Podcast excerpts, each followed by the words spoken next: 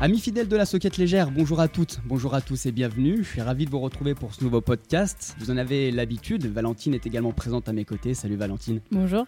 Bienvenue. Merci. Ça fait un petit moment qu'on ne s'est pas retrouvé, mais ça valait le coup d'attendre, puisqu'on a le plaisir de recevoir un membre éminent de l'équipe Groupama FDJ, le directeur sportif Sébastien Joly, notre invité. Salut Sébastien. Bonsoir. Comment ça va? Ça va bien, ça va très bien. Merci beaucoup de passer par nos studios. Je sais que les voyages vont être nombreux euh, dans la foulée. Nous sommes ensemble et confortablement installés pour parler cyclisme durant la prochaine demi-heure.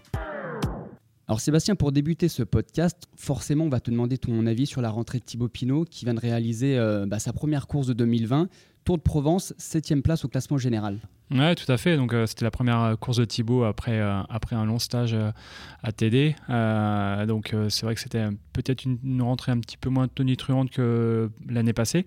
Mais justement, je pense que c'est plutôt, plutôt une bonne chose. on sent que ça devrait être un peu plus progressif aussi en, vue de, de Paris-Nice, qui est quand même son premier objectif de, l'année.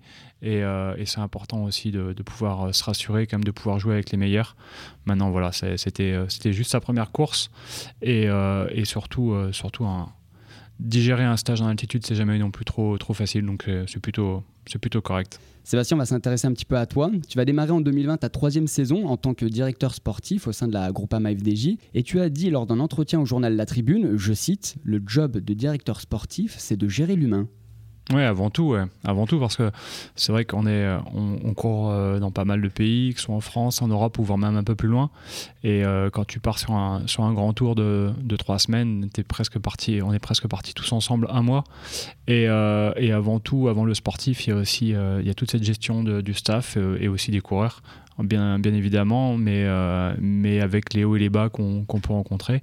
Surtout qu'on a de plus en plus maintenant de, pense, euh, je parle surtout du Giro où, euh, où je, me suis, euh, je me suis un petit peu spécialisé sur, cette, sur cette course depuis trois ans où on a eu souvent des départs un petit peu lointains, que ce soit d'Israël il y a deux ans ou, ou là maintenant la Hongrie. La Hongrie donc, donc c'est, c'est un peu des aventures, des aventures à chaque fois et, et, et l'humain est très très important. On parle d'humain par rapport aux conflits, par rapport aux objectifs fixés. Comment on voit un petit peu ça? Par rapport à, par rapport à, à tout ce que tu peux, tout ce qu'on peut vivre durant, euh, durant un mois en fait, euh, avec euh, justement euh, le, staff, euh, le moral du staff va aussi avec, euh, bien évidemment, avec, avec, avec la performance du coureur.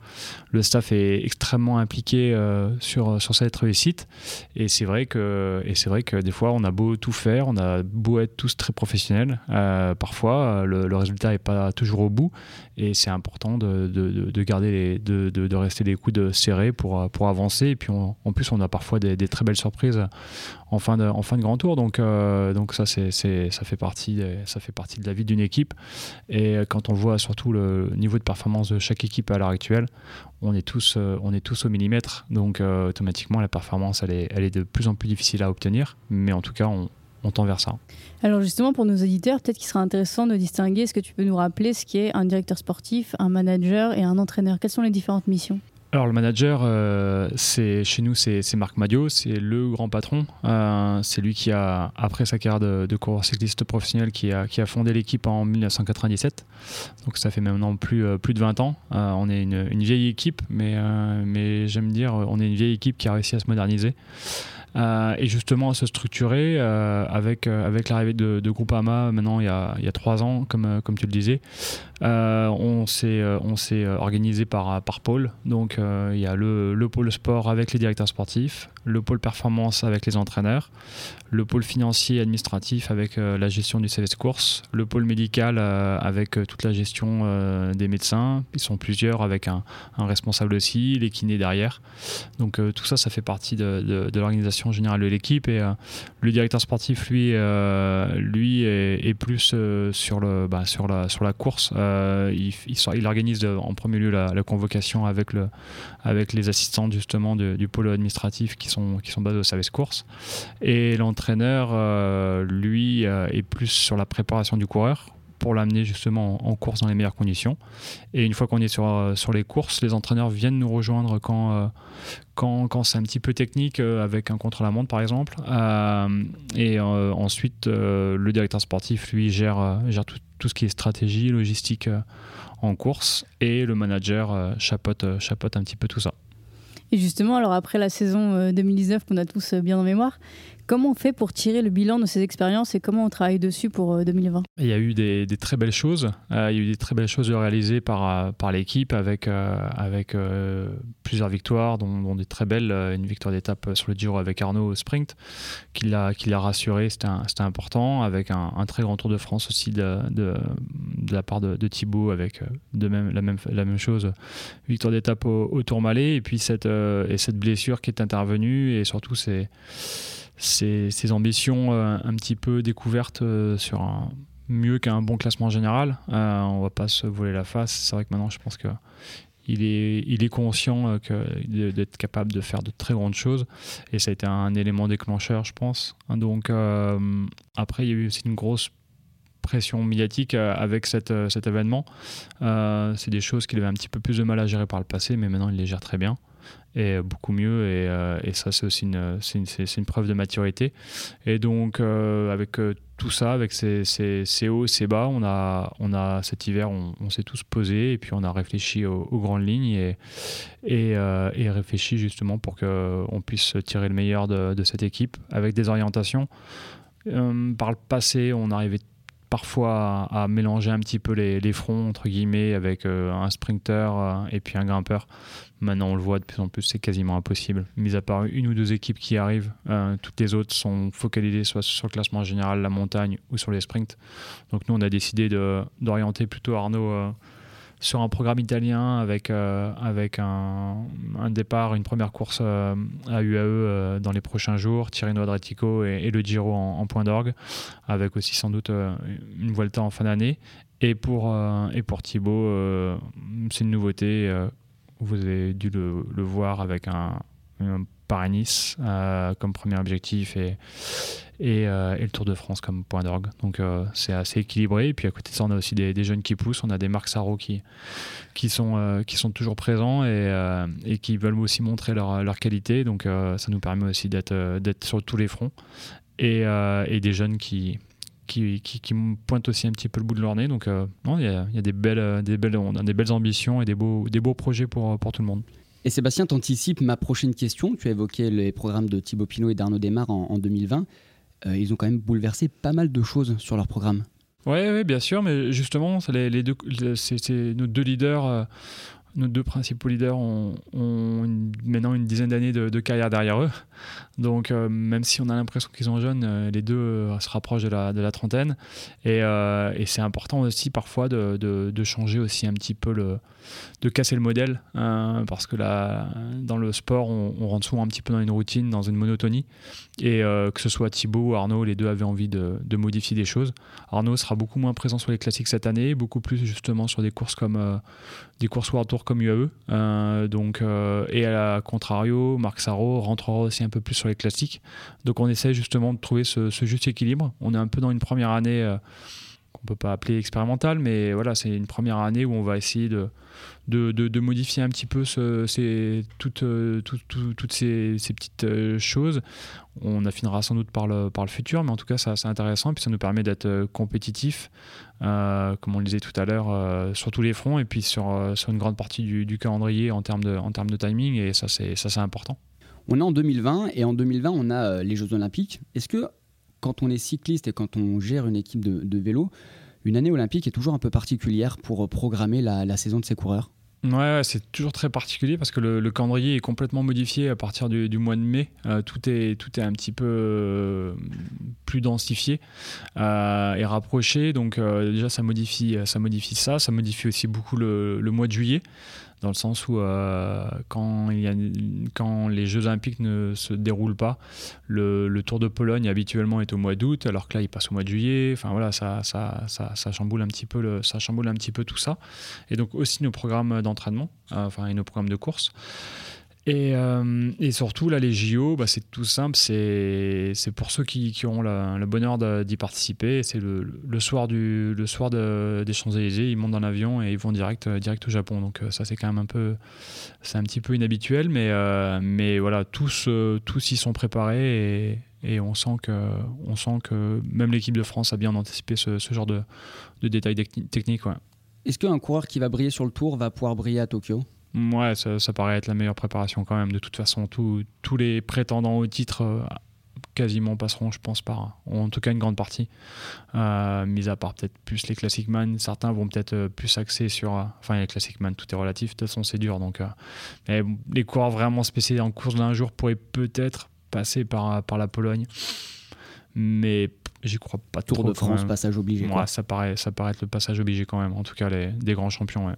Précédemment, tu parlais un petit peu des jeunes, et il y a un jeune chez Groupama FDJ qui s'est euh, particulièrement illustré, c'est Alexis Brunel, notamment à l'étoile de Bessèges. Qu'est-ce qu'on peut attendre de lui cette, euh, cette année? C'était déjà un grand espoir euh, avant d'arriver dans notre équipe réserve la Conti. Il avait été plusieurs fois champion de France de, chrono, champion d'Europe aussi. et c'est vrai que dans notre équipe réserve, il avait démontré des, belles qualités. Il avait été stagiaire avec nous sur le Tour du Limousin. Hein, entre autres.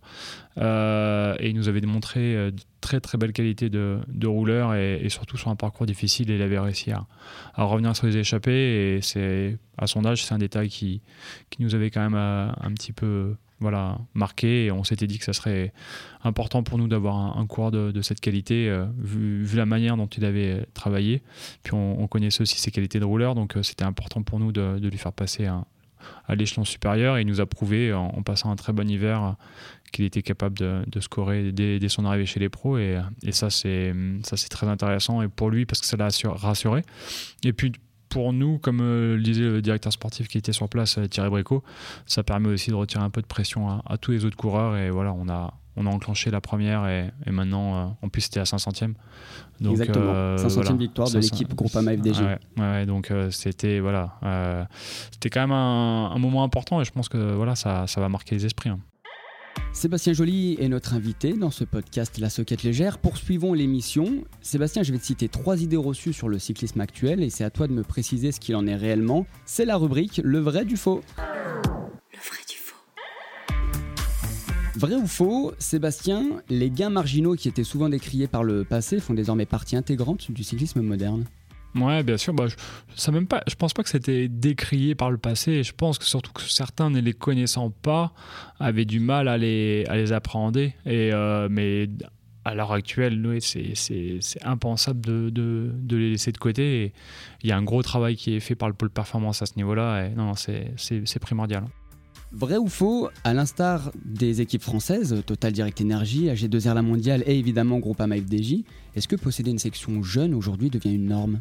Mmh, ouais, ouais, ouais, ouais, vrai, parce que c'est une norme et surtout, euh, et surtout c'est un vrai avantage euh, à partir de cette année avec le nouveau règlement OCI qui nous permet de, de faire euh, monter des coureurs de, l'équipe réserve de la Conti sur certaines courses avec l'équipe World Tour. Alors, pas au niveau du calendrier World Tour, mais sur le calendrier continental auquel on participe. Et, inversement, on pourra aussi faire descendre, entre guillemets, un, coureur de l'équipe World Tour convalescent, par exemple, ou en petites conditions, pour, pour, pour, retrouver un petit peu le coup de pédale. Donc c'est surtout intéressant pour, pour nous, pour les jeunes, dans le sens où on a un calendrier qui est extrêmement dense et parfois on se tirait même un peu les cheveux pour arriver à faire une équipe complète au départ d'une course. Et là, ça va nous permettre de partir, euh, de partir, euh, de partir avec le nombre et puis surtout de pouvoir euh, tester aussi naturellement comme on le faisait au mois d'août avec nos stagiaires. Sauf que là, on pourra les tester un petit peu toute l'année et, je pense que pour le jeune aussi, c'est mieux parce qu'il a beaucoup moins de pression. Quand vous êtes stagiaire sur deux ou trois courses au mois d'août, et que vous avez 19 ou 20, peut-être pas 19 parce qu'en général on, les, on attend un tout petit peu, mais ouais, une vingtaine d'années, euh, bah, c'est vrai que ça, ça, met quand même beaucoup de pression. Et, euh, alors que là, euh, voilà, ça se fait naturellement et je pense que c'est bien et pour eux et, pour nous. Vous avez déjà une liste un petit peu préétablie des jeunes qui vont pouvoir profiter de ce, on va dire, cet ascenseur? Ouais, alors comme on le disait, c'est pas, pas les tout jeunes, c'est pas ceux qui mmh. vont sortir de, de junior parce qu'il faut quand même aussi les laisser les laisser une année quand même en, en, conti euh, avec un calendrier qui est, qui est approprié et équilibré. Mais en général, après, ouais, ça va être ceux de 20, 21 ans, 22 ans qui, qui vont nous rejoindre. Euh, et après, la, la liste, on l'a, on l'a parce qu'il faut la définir rien qu'au niveau logistique, avec les vélos, avec tout le matériel qui est obligé de suivre, donc tout est en double. Et, euh, et d'ailleurs, notre premier coureur de la Conti qui va participer à, à une course avec l'équipe World Tour, ça sera autour d'Algarve sera Jack euh, Stewart, euh, notre coureur anglais qui va assez vite au sprint. Et euh, ça sera intéressant de, voir un petit peu déjà comment, comment il évolue avec nous. Vrai ou faux, le dernier de cette rubrique, les sponsors majeurs de l'équipe, donc Groupama et FDJ, ont forcément leur mot à dire dans la définition des objectifs de la saison? C'est quand même vraiment le, sport qui, les définit. Et après, par contre, ils sont présentés. Euh, et d'ailleurs, on travaille en collaboration avec le manager sur, euh, sur des réunions. Et après, c'est le manager qui, qui va proposer ses objectifs. Mais à partir du moment où ils sont réfléchis et euh, en général, ils sont, ils sont ils sont acceptés généralement. Sont acceptés pour le moment, ouais. Ça, ça, peut arriver dans certaines équipes que, que, que le choix, que, que, le partenaire principal euh, mette un veto. Mais nous, pour le moment, de mémoire, euh, en tout cas ces dernières années, j'ai pas souvenir que ce soit arrivé, mais ça peut arriver. Mais d'un côté, maintenant, on est tellement professionnel que, que la direction sportive, les entraîneurs, les coachs euh, ont fait un tel travail de, en amont que bah, c'est, ça se voit que c'est réfléchi et, et c'est des bonnes orientations. Et de toute façon, si on, si on fait autant de réunions durant l'hiver, c'est, aussi pour présenter un, un projet qui, qui, tient la route. Et justement, dans l'équipe Groupama FDJ, tu es également très attaché à ton rôle au sein du pôle recherche et développement. Est-ce que tu peux nous en dire un petit peu plus sur ce que tu fais exactement? Ouais, En fait, à, la toute base, quand, je suis revenu dans l'équipe FDJ à l'époque, ça s'appelait pas encore Groupama FDJ, c'était en 2015, euh, parce que j'étais coureur cycliste euh, à la Française des Jeux de 2006 à 2009, donc durant quatre saisons. Et euh, je suis revenu en tant que coach euh, donc entraîneur. Euh, à cette époque, donc euh, pendant trois ans, j'étais coach et je testais le matériel, donc j'ai toujours une, une, affinité par rapport à ça en termes de, précision, de feeling, dans le sens où on a, depuis cette époque, en fait, on avait commencé à, travailler de plus en plus sur, la, sur la, le développement de nos cadres, mais en fait qu'on faisait de quasiment pas de A à Z, mais presque avec un ingénieur indépendant, en collaboration avec la Pierre et et on faisait un, gros testing derrière avec euh, plusieurs prototypes. Donc ça, c'était vraiment hyper intéressant. Euh, ensuite, je suis passé directeur sportif. Donc j'ai dû lâcher un petit peu ce côté testing parce que ça commençait à devenir un peu plus compliqué avec le programme de course. Mais on a, on a toujours gardé un petit peu ce côté, euh, R&D plus au niveau de, de notre partenaire, en tout cas pour ma part, avec notre partenaire Textile Alley, une marque italienne qui fait quasiment du sur-mesure pour nos coureurs. Et, et aujourd'hui, on, on, le sait, tout ce qui est, tout ce qui est fit, euh, maillot, cuissard, combinaison course, combinaison de chrono, euh, c'est hyper important. Euh, pareil pour les conditions climatiques un petit peu extrêmes où, on a des, parfois des, étapes de 200 bornes sous la pluie à 5 degrés. Il faut vraiment avoir le meilleur matériel. Donc maintenant, je me suis plus, plus axé là-dessus. et c'est un peu plus compatible avec mon, mon, mon, job de, DS. Mais, mais, mais derrière, ceux, qui m'ont remplacé au poste, au poste enfin celui qui m'a remplacé surtout au poste de, coach, Anthony Bouillot, est, est, très pointu au niveau, au, niveau, au niveau position, au niveau CX. Et il y a vraiment un, gros travail euh, à, ce niveau-là. On travaille encore, on continue à travailler encore sur les vélos, sur les, sur les nouveaux vélos, sur les prochaines évolutions. Enfin voilà, c'est, on n'arrête pas et c'est au sein de l'équipe, je pense qu'il y a peu d'équipes qui, travaillent euh, de cette façon-là et il y a une vraie motivation de, tous et, euh, et, les coureurs en sont conscients et, ils voient, qu'il y a beaucoup de travail derrière. Et justement, en parlant de matériel et notamment de textile, on avait envie d'avoir ton avis sur le débat euh, qui se fait au sein de l'UCI sur la hauteur des chaussettes, puisque tu es dans le podcast La Soquette Légère. Ouais, bah, Qu'est-ce que tu en penses Alors, ça peut, paraître à, ça peut paraître à sourire, mais en fait, euh, bah, cet hiver, justement, je suis à Aigle rencontrer euh, Jean-Christophe Perrault pour faire euh, valider notre gamme. Et en fait, c'est tout bête, on parlait de compression. à une époque, les chaussettes de compression étaient interdites par l'UCI. Mais le problème, c'est, comme il me l'a dit, la compression, il n'a aucun moyen de la mesurer. Euh, l'exemple tout bête, c'est un cuissard un peu trop serré, ça peut presque faire la compression. Euh, tu prends un cuissard euh, de taille en dessous, il va te serrer et ça va te faire de la compression. Donc, alors ça sera inconfortable, mais donc à partir du moment où il ne peut pas mesurer la compression, ils, sont, ils ont été obligés de se donner une limite, une limite de hauteur. alors, une fois de plus, ça, ça peut porter à, à, sourire, mais, mais, mais je pense qu'il faut aussi respecter leur travail. Ils essayent de faire en sorte qu'il y ait une équité, parce que on voit euh, juste au niveau des, couches chaussures, on a l'impression que c'est pas grand chose, mais chaque équipe travaille en soufflerie, que ce soit sur les mhm. combinaisons ou sur les, ou sur les couches chaussures, avec des textiles différents, avec des matières différentes, euh, qui sont pas uniformes d'ailleurs.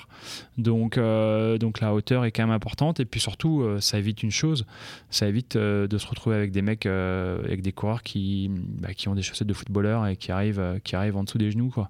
Et, et, je pense qu'esthétiquement, ça casserait aussi un tout petit peu notre, notre image.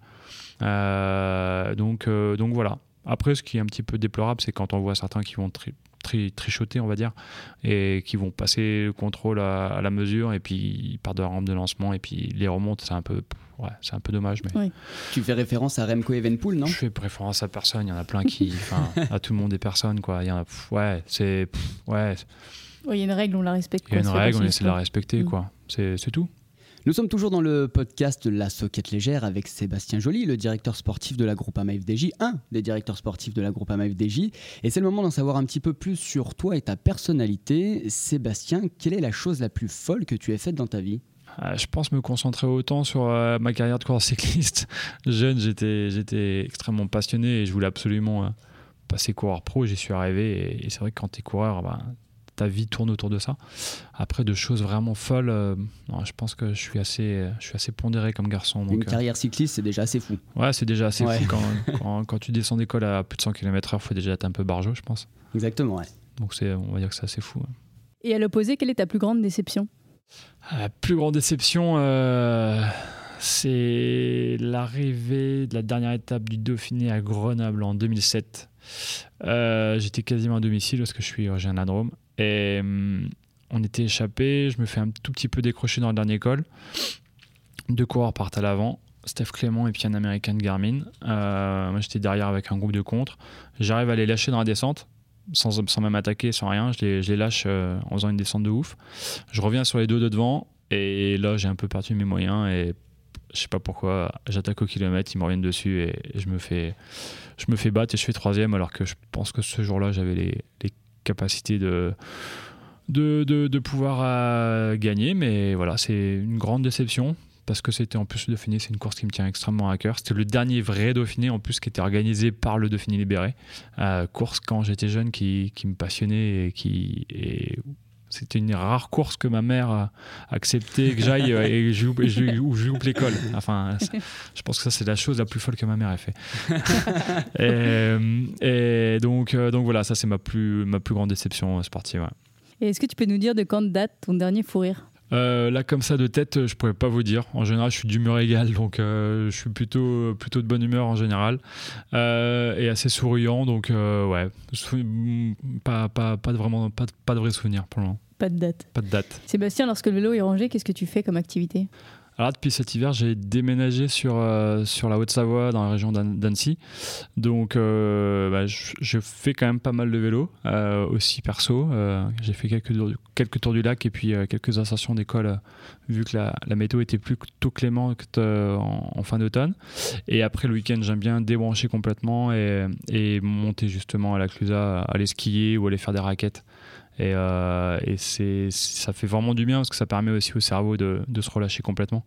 Parce que même quand on fait la course à pied ou qu'on fait du vélo, on a toujours tendance à penser à d'autres choses. Alors que quand tu fais du ski, tu as plutôt intérêt d'être concentré. Donc, euh, non, j'aime bien, j'aime bien. Sébastien, est-ce que tu peux nous dire la personne qui t'inspire le plus? Euh, Il y a quelques années, il y a deux, ou trois ans de ça, j'ai eu la chance de, rencontrer euh, Martin Fourcade euh, dans le Vercors. On était presque voisins. À l'époque, j'habitais dans l'Androme. Et on avait eu, euh, la, j'avais eu la chance de partager une petite sortie d'entraînement avec lui. On avait beaucoup discuté, beaucoup échangé. Et j'avais été vraiment impressionné par, sa détermination et sa sérénité surtout, sa force de caractère. Et depuis, on est toujours resté un petit peu en contact. Et, ouais, je pense que c'est une des personnes hors vélo pour moi les, plus inspirantes. Surtout qu'il a fait des beaux résultats là dernièrement. Ouais, ouais, et en plus c'est aussi un, habitant du Vercors hein, qui est champion du monde. Un sportif qui cite un autre sportif. Merci beaucoup pour tes précisions Sébastien et on rentre petit à petit dans la dernière partie de ce podcast La Soquette Légère. Sébastien, on a mené une petite enquête sur toi et on a deux indiscrétions qui te concernent et j'aimerais qu'on échange là-dessus. Fin 2002, tu quittes l'équipe Bonjour pour rejoindre Jean Delatour. Et apparemment, ce transfert permet à l'équipe Vendenne de conserver Thomas Veuclair et Anthony Charton en 2003. Ouais, tout à fait, ouais. Tout à fait. Bah, j'étais, comme eux, j'étais au Vendée dans les fin des années 90. Euh, j'avais fait une donc j'étais passé pro en 2000, j'ai fait plutôt une première bonne année avec une victoire au circuit des mines, un très bon pari OB. Puis ensuite, mes deux autres années avaient été un petit peu plus moyennes.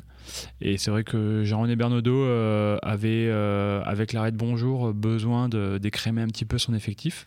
Et même si c'est jamais facile pour lui de, se séparer d'un jeune, euh, bah, c'était, il n'avait pas vraiment le choix.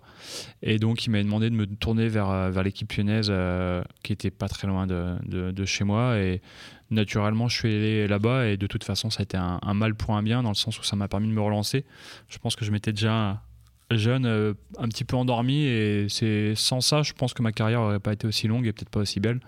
Donc je peux que l'en remercier et d'autant plus que d'autant plus que quelques années plus tard, euh, une fois que j'ai arrêté ma carrière, euh, Thomas d'ailleurs et, Jean-René m'avaient recontacté pour pour venir chez eux en tant que directeur sportif. Donc il y a des cycles comme ça qui, qui doivent se faire et euh, et, les deux, les deux, ces deux moments-là restent des, bons souvenirs et, je reste toujours très attaché à, cette équipe. J'ai encore de très bons amis là-bas, que ce soit dans le staff ou dans les coureurs, même si maintenant il y a de moins en moins de coureurs qui, de ma génération, euh, il y en a plus maintenant, je crois, plus beaucoup avec qui je courais. Euh, un des derniers devait être, devait être Johan qui, vient de s'arrêter. mais voilà, donc avec le staff et tout, quand on se voit sur les courses, on se croise et on est toujours, on est toujours de très proches. Donc il y a, voilà, ça fait partie des, ça fait partie de la vie du, du cycliste. En plus, ce qui est drôle, c'est que Thomas Veuclair, euh, dès 2003, a commencé à avoir des très bons résultats, notamment autour du Luxembourg, etc. Donc ça a été euh, vraiment un moment charnière, quoi. Ah, pour lui, c'était une, un, une année, une année très importante aussi. Et puis, on se rappelle après qu'en 2004, il avait. 2004, ouais. décroché le maillot jaune pendant, euh, pendant une dizaine de jours. Donc, enfin, ouais, c'était c'est quelque chose de particulier parce qu'en plus Thomas on était on était à l'école ensemble à La Roche-sur-Yon et et ouais, non, c'est particulier. Hein. Deuxième indiscrétion, en 2007, on se rappelle tous que tu fais troisième du prologue de Paris-Nice, et apparemment tu as fait la reconnaissance en VTT. Ah non, pas du tout. Ah non, non, je faisais, non, je faisais du VTT pour me préparer, euh, pour me préparer euh, physiquement. Ouais, ouais.